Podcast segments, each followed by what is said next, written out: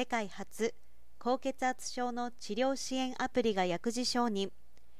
2種類ある高血圧のうち原因が判然としない本能性高血圧の治療は血圧分類にかかわらず生活習慣の修正が必須かつ重要だが患者の考え方や意欲職場家庭環境などに左右されるため継続が難しいです。医療機関による介入は大きな労力を要し多忙な医師にとっては制約も数多存在します。国内に患者数が多いその一方で約70%の患者が高圧目標未達成または未治療となっている。本体性高血圧症は脳心血管疾患における最大のリスク因子です。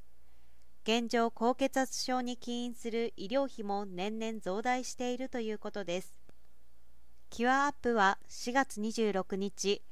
高血圧症治療において医師と患者を支援するキュアアップ HT について厚生労働省より製造販売承認を取得しました。患者アプリと医師アプリで構成された高血圧症治療補助プログラムのソフトウェア単体での薬事承認取得は国内初。高血圧領域におけるデジタルセラピーでは世界初だということです。同社は今後2022年中の保険適用と上司を目指し準備を進めていきます。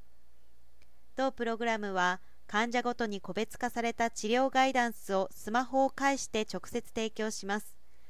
行動変容を促し正しい生活習慣の獲得をサポートします。